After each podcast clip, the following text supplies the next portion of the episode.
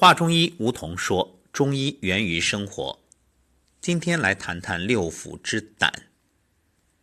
胆居六腑之首，又隶属于奇恒之腑。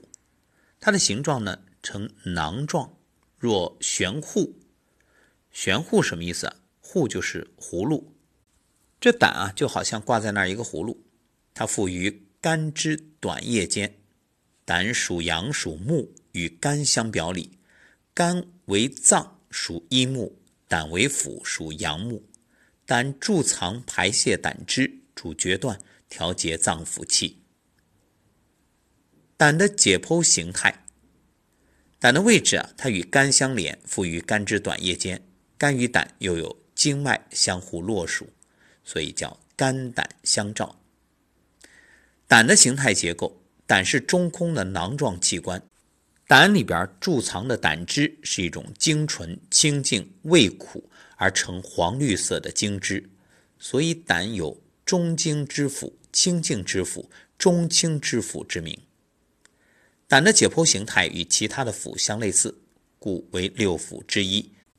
但是胆呢，它贮藏精汁这一点呢，又与五脏藏精气的作用相似，因为这一点啊，胆又属于奇恒之腑。胆的生理功能，首先就是贮藏和排泄胆汁。胆汁也称为精汁、清汁。其实胆汁啊，它并不是胆分泌的，它源于肝脏。肝之余气泄于胆，聚而成精。胆汁由肝脏形成和分泌出来，然后进入胆腑贮藏浓缩，并通过胆的疏泄作用进入小胆汁。感肝木之气化而成，人食后小肠饱满，肠头上逼胆囊，使其汁流入小肠之中，以融化食物而利传渣滓。若胆汁不足，则精粗不分，粪色白洁而无黄。肝胆同属木形，一阴一阳，表里相合。胆者肝之府，属木，主升清降浊，疏利中土。故胆腑也具疏泄之功，但胆的疏泄呢，需赖肝气疏泄而行其职。贮藏于胆腑的胆汁，由于肝的疏泄作用，使之排泄，注入肠中，以促进饮食物的消化。若肝胆功能失常，胆的分泌与排泄受阻，就会影响脾胃的消化功能，出现厌食、腹胀、腹泻等消化不良症状。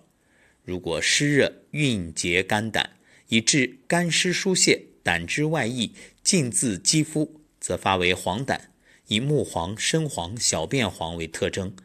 胆气以下降为顺，若胆气不利，气机上逆，就会出现口苦、呕吐、黄绿苦水等。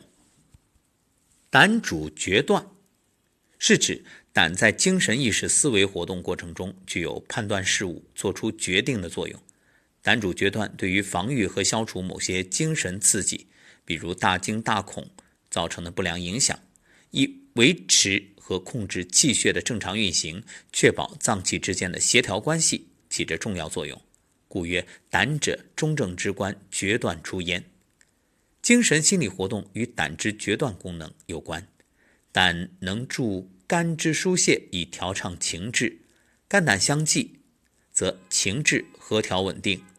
胆气豪壮者，剧烈的精神刺激对其造成的影响不大，恢复也比较快。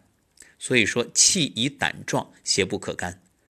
但是胆气虚弱者，在受到精神刺激的不良影响时，易于形成疾病，表现为胆怯、易惊、善恐、失眠、多梦等精神情志病变。遇到这样的情况，就可以从胆论治而获效。故曰：胆附于肝，相为表里。肝气虽强，非胆不断；肝胆相济，勇敢乃成。胆还可以调节脏腑气机，胆合于肝，助肝之疏泄，以调畅气机，则内而脏腑，外而肌肉升降出入，纵横往来，并行不悖，从而维持脏腑之间的协调平衡。胆的功能正常，则诸脏易安，故有凡十一脏取决于胆之说。也就是所谓的十一脏皆赖胆气以为和，人体是一个升降出入气化运动的机体，肝气调达，气机调畅，则脏腑气机升降有序，出入有节，而阴阳平衡，气血和调。胆为腑，肝为脏，脏腑之中，脏为主，腑为从。那这样一说啊，估计有的朋友会疑惑：既然这脏为主，腑为从，那应该就是肝为主，胆为从。怎么还说十一脏取决于胆？怎么不说十一脏取决于肝呢？因为肝为阴木，胆为甲木，为阳中之少阳，阳欲之正，阴谓之主。阴为阳基，阳为阴统，阳主阴从，即阴之与阳，阳为主导。胆为阳木，而肝为阴木，阳主阴从，所以说叫十一脏取决于胆。总之啊，十一脏取决于胆。是说明在思维活动中，肝主谋虑，胆主决断，肝胆相互为用，而非指胆具五脏六腑之大主的作用。胆之决断必须在心的主导下，才能发挥它的正常作用。好，下一讲我们来谈谈胆的生理特性。